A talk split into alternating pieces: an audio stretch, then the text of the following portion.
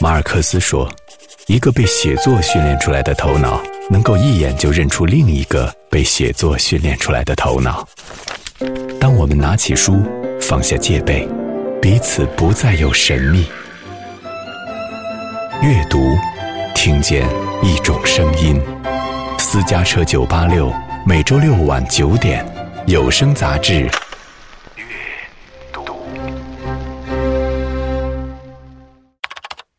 黄小阳，著名作家、资深传媒人，他写的小说被人们称作官场教科书。大家呀，都把这个当着一门秘不示人的独门绝技，就像我们古代的所谓的武林功夫一样。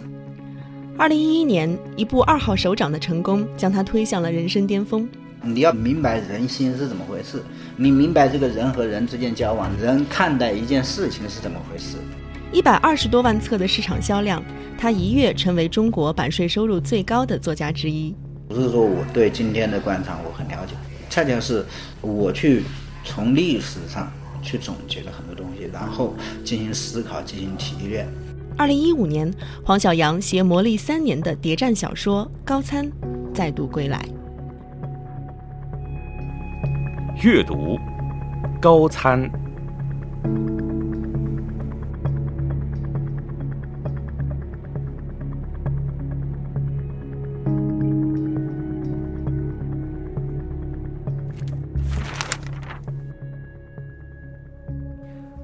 方小若以不平凡的身份再次踏进了徐志良的生活。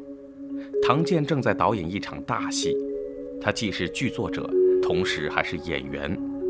当然，方小若并不清楚他注定会踏进唐健的这场戏，还以为他仅仅是某一个男人的堂客。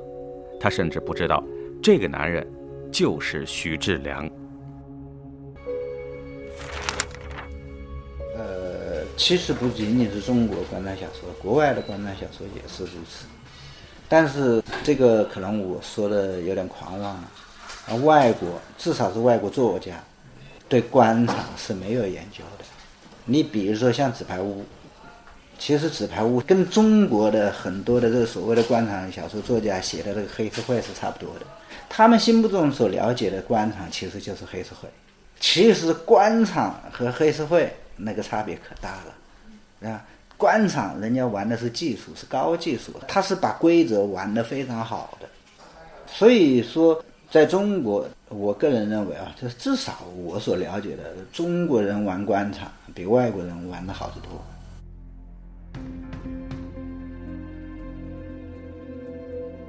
黄小阳写的小说被人们称作是官场教科书，但这位写出了百万级销量的官场小说家。却一直游走于体制之外，更没有做官。他说：“作为一个旁观者，他要反正的正是目前中国官场文化里的厚黑学。现在有一个什么问题呢？就是说，大家呀都把这个当着一门啊秘不示人的独门绝技，私下去传，就像我们中国的这古代的所谓的武林功夫一样的是吧？传男不传女啊，它基本上是这样的口口相传的东西。”他没有，没有一门专门的学科啊，来研究，那么一传传的，就是成了就成了秘籍的东西，就成了那种桌子底下的东西。其实真正的说，作为官场技术或者说官场的这个规则的话，它还有桌子面上的东西，更多的是桌子面的。所有规则的东西都是桌子面上的东西。我有一个概念叫规则、潜规则和反规则。我们现在呢？把这个所有一切的，都与规则相反的东西，我们都叫做潜规则，其实不是。啊，我个人的理解是规则是什么？比如说我们的呃法律是规则，我们的道德是规则，但是还有一些属于潜规则。潜规则这种呢，它不在规则之内，但是它不违反法律，不违反道德，也不违反规则的一些做法，它应该说。这个是属于潜规则，但是呢，它有一些东西就属于反规则了。比如说啊，对吧？你官员你要洁身自好，他如果说你跟某位女士有点暧昧，那我认为可能是潜规则。但是你真的跟那位女士或者有经济利益了，或者有性贿赂了，有什么东西了，那就是反规则嘛，它是犯罪的。规则和潜规则都是阳谋，你反规则就不是了。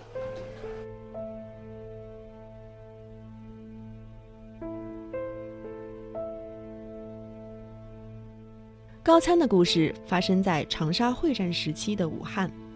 汉口四少之一的中共地下党员徐志良，为了掌握高层情报而周旋于日本间谍组织汪伪政府和国民党军之间，试图一步步接近汪伪政要而成为其高级参谋。这是黄小阳创作时间最长、耗费心血最多的一部作品。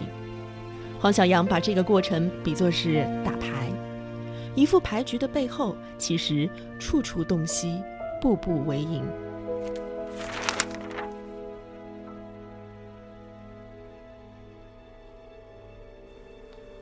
唐建看到徐志良去接的夫人竟然是方小若，惊诧不已，自然要赶去看看究竟。唐建坐在客厅里，又看了看楼上，楼上什么动静都没有，确实像没人一般。唐建心里有些疑惑了：是徐志良真的没有回来，还是这两口子一回家就躲到楼上亲热去了？楼上响起了敲门声。接着传来福伯浓重的武汉地方口音：“徐先生，唐先生来了，在楼下。”然后是徐志良的声音：“好，我一会儿下去。”唐建心中大为后悔，没有跟上去听一听，无法判断这声音来自卧室还是书房。徐志良没料到唐建会上门，他想了想，对方小若说：“走，我们去卧室。”你得换件衣服去见他。方小若看了看自己的衣服，说：“这样不行吗？”徐志良说：“你换套睡衣下去。”睡衣。方小若显然明白了。你要明白人心是怎么回事，你明白这个人和人之间交往，人看待一件事情是怎么回事，那么你就能把握他这种很细微的。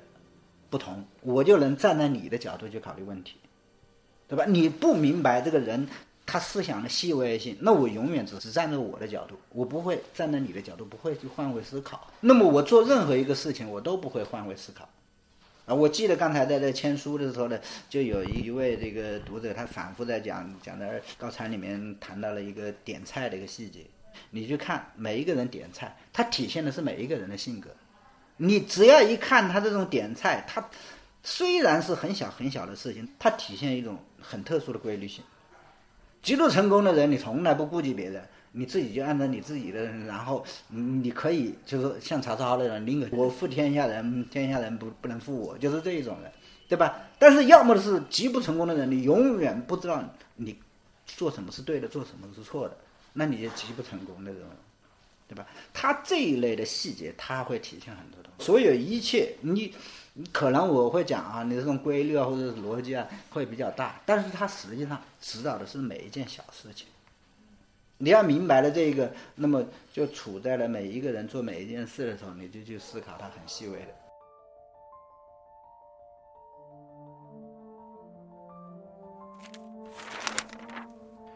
杨奎山订的是老会兵最大的一个单间，菜式早已经由方副官点好了。可杨奎山还不放心，之所以提前来，就是要检查每一个细节。他从堂官手里接过菜单，仔细的看。黄焖丸子不能要，杨奎山说。堂官不解，解释道：“这是我们老会宾馆最有特色的。”杨奎山又否定了两个菜，鞭打绣球也要去掉。盘龙卷街不能要。堂官不愿干了，说：“老板，你说的这几个菜我们已经下单了。”杨奎山不理这一套，继续说：“加掌上明珠、金包银、财鱼三吃、干贝裙边、什锦鱼肚。”杨奎山将菜单递过来，堂官问：“还有需要吗？”杨奎山说：“其余不变。”堂官又加了一句：“那我就通知上菜了。”杨奎山说：“急什么？需要上的时候自然会通知你。不是说我对今天的官场我很了解，他不是这样的。我恰恰是我去从历史上去总结了很多东西，然后进行思考，进行提炼，哎，把握了规律以后，细微去掌握，去细微的方面去认证。看书啊，其实它容易主观造成疏忽。如果说你很冷静的去看书，就是不要用那种仰视的目光，不要用那种平视的目光，你用一种俯视的目光去看这个书的话。你一点点的去看，你可能就挑剔它，你可能去分析它，你可能就是你获得东西比较多。但是呢，我们人普通人看书多半都是自我选择性的琢磨的。其实你如果能琢磨对作者他的这个心理活动，或者说即使他作家他写这个的时候他没想到这个，但是你想到了有更多的妙趣在这里边，那你不是也是收获吗？就是人生也是如此。不是说你做的每一个东西都是有教科书去教你的，不是，它更多的是可能是属于举一反三啊，触类旁通啊，啊，是属于这一类的。虽然写的是抗日时期的谍战故事，但高参里的参谋好像更接近于古代中国的幕僚，他们绝不只是想方设法的获取情报，而是体现了一个善谋之士如何斡旋周转、谋得天下的过程。不同于政者伐交，兵者伐谋，他们讲究王者伐道，而所谓的道，就是黄小阳安排在小说里的规则和智慧。如他所言，权力不全是阴谋，这是他所理解的官场文化。如果说啊，我们现在一提这个官场，或者提官场小说，我们马上就认为它是黑暗的。但是你你要想到有一个逻辑或者是一个哲学，如果它没有规则，它怎么可能有潜规则和反规则，对不对？好，既然它有潜规则或者反规则，它就必然有规则，它是对立统一的存在。你如果没有规则，它怎么可能去破坏规则呢？它只有在有规则的情况下，它在对规则进行破坏。所以说它。这个是共生共存的一个东西，你怎么可能说啊？一个一个作家他写的写到了潜规则或者写到了反规则，他是批判规则呢？他不一定。如果我们对这个很清晰的认识的话，那么我们可能就会去把它搞清楚啊，哪里是规则的，哪里是潜规则的，哪里是反规则的。这个是作家要把它呃完完全全的体现给大家去看的东西。你也不能说一个读者。他从某一本书中，他看到的是潜规则，或者看到的是反规则，那么你这个作者就在宣扬潜规则或者反规则，这也不能等同。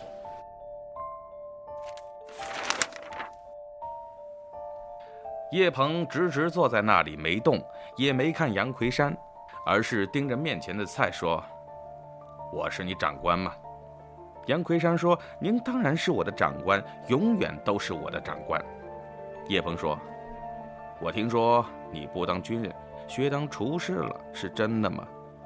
杨奎山显然非常难堪，站在那里坐不是，站也不是，说：“这话从何说起？”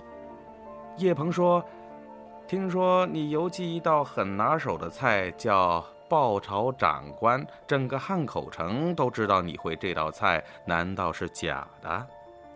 此话一说，徐志良才知道杨奎山深谙官场之道。叶鹏要指桑骂槐，于是炮制了这个所谓的“爆炒长官”。如若桌上摆着什么黄焖丸子、鞭打绣球、盘龙卷切，叶鹏就有了现成的素材。官大一级压死人，杨奎山无计可施，只是说。长官，您这是批评我呢？如果我有什么做的不好，做的不对，长官请批评，打我骂我都行。叶鹏却得寸进尺说：“我说错了吗？你们几个都说说，我说错了吗？我们杨司令的爆炒长官这道菜，你们尝过没有？味道怎么样啊？”杨奎山继续装糊涂说。看来卑职一定是什么地方没有做好，没有做对，让长官不满意了。哎，叶主任，这样好不好？我自罚一碗。不过我罚过之后呢，还请长官明示。哎，我到底做错了什么？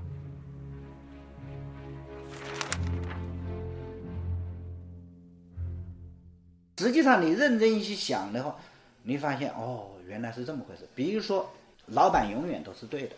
你一听你就觉得这个是这个王八蛋哲学，但是你错了，这是一个规律性的哲学，非常非常重要。我们这个社会有很多很多这一类的规律性的东西。我们观察人类已经研究了几千年了，但是他没有作为一个专门的学科去研究，都是这些当官的人自己在琢磨，然后写一点日记。我们看到有时候会有一些清朝的一些东西，或者甚至明朝的一些官员退休了以后写一点日记的这种留下来的这种东西，比较点滴的，他没有系统的研究，没有作为一个专门的学科去研究。所以说，真正这个领域需要做的工作还多得很，大得很。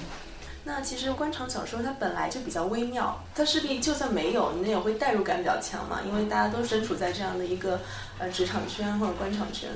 在这一方面呢，说实在话，绝对不用我现实认识中的人的任何一点点原型。你像我不是有一本书，开始叫《奸商》，后来改名叫《杨木高手》，那里面的一个应该说是一个反面人物。我们单位的有一个人，他就到处去说：“你们去看《杨木高手》啊，那里面那个谁谁谁，他写的就是我。”他会让你哭笑不得。他宣传他说是他自己，反而是个反面角色，还不是个正面角色。然后呢，正面角色他会觉得啊，这里把把他没写好，那里呢不是这么回事。所以，主要是那本书给我的教训，很多人对号入座。然后我就干脆以后写书，就绝对不用我现实认识中的人的任何一点点原型。其实，呃，作为文学，它是可能有很多个人、很多个形象、很多个性格凑合在一起的一个东西。上世纪七十年代末到八十年代初，伴随着国企改革的出现。文学史上有了第一部与官场有关的小说《乔厂长上任记》，改革者们由此以权力阶层的姿态进入了文学的视野中。到了上世纪末，王岳文的《国画》、颜真的《沧浪之水》等作品又深刻地反映了这种错综复杂的权力关系。而黄小阳小说里的人物故事没有简单的好坏或贪廉，他用一个个人来衡量一个官场。用一件件事来理清其中的规则，不同于一个波折云诡的权力世界，他的官场有了一种超然的哲学味道。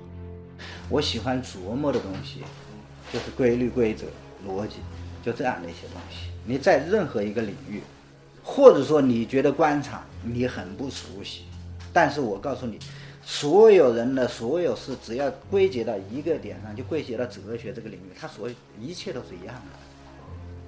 哲学它就是研究万事万物的共同规律的一门学问。如果说你把这些万事万物的共同规律，你把它想明白了，那说实在话，规律它就是一把尺子，你把它拿来量什么，你就很清楚它有多长。所以你的立场是什么？马克思主义哲学的一切符合自然规律，你符合自然规律的，就永远是我的立场。杨奎山故意装糊涂，但又不同于在叶鹏面前装糊涂。他说：“刘月婷这个名字很熟啊。”张仁仲说：“刘月婷是禁烟局局长。”杨奎山马上说：“哦，是猎杀行动的事儿吧？”他又转向徐志良问：“你知道这事儿吗？”徐志良说：“知道一点。”他又问：“你那里有没有关于刘月婷的情况？”张市长不是外人，有什么你就说什么。徐志良判断了一下杨奎山的心理，说：“有关刘局长，我目前没有看到什么特别的内容。不过可以肯定，禁烟局副局长张世奇恐怕脱不了干系。我们可能不看这么多小说，我们就不会觉得不会觉得这个社会这么恐怖，对不对？对。但是社会本身是没有这么恐怖的。人他在这整个自然中，他这个存在呀，跟别的存在是有很大的不同的，因为他有思想。”有思想就有了文化，这个集群它在自然规律之上，它还会创造一种新的东西，叫人文规律。这个就是我们所说的规则。你很难说它每一个规则都是完全合理的，它的这个规则有时候它符合人性，但是它不符合天性，它有时候会矛盾。你要去争论这个东西，那说实在话，你一万年都争不清楚。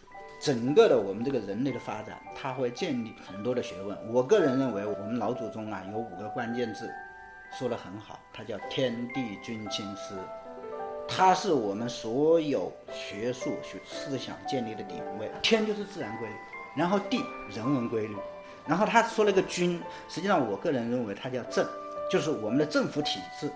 其实我们看待社会的所有一切事情，你都要有三个层面。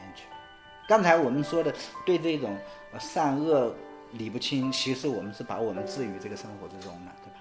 就是属于平行的视角去看的。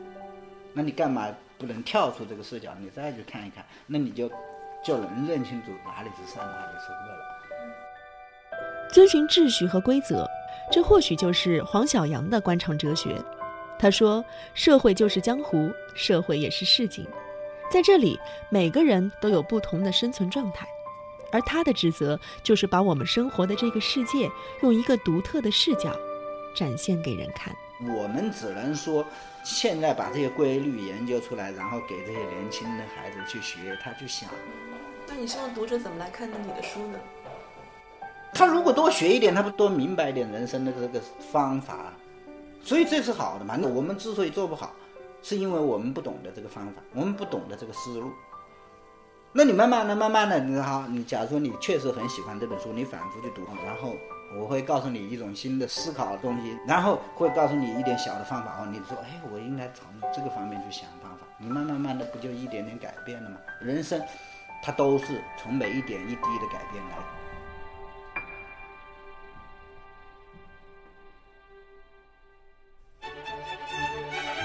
小说实际上是一个挺自言自语。一个状态。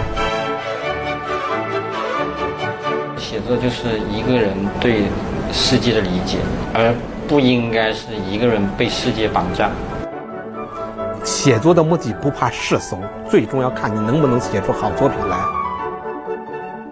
非常大的情节跟波折的推动，都是在生活的小细节里面。脏话也是人话的一种，假话才。我其实挺感谢，最后我自己选择了文学啊，我觉得我就说，确实阅读拯救了。人能够做的事情呢，永远是有限的。什么是无限的？就是心思。我觉得明白自己不做什么，比明白自己做什么更重要，也更难。私家车九八六阅读，每周六晚九点，有声杂志。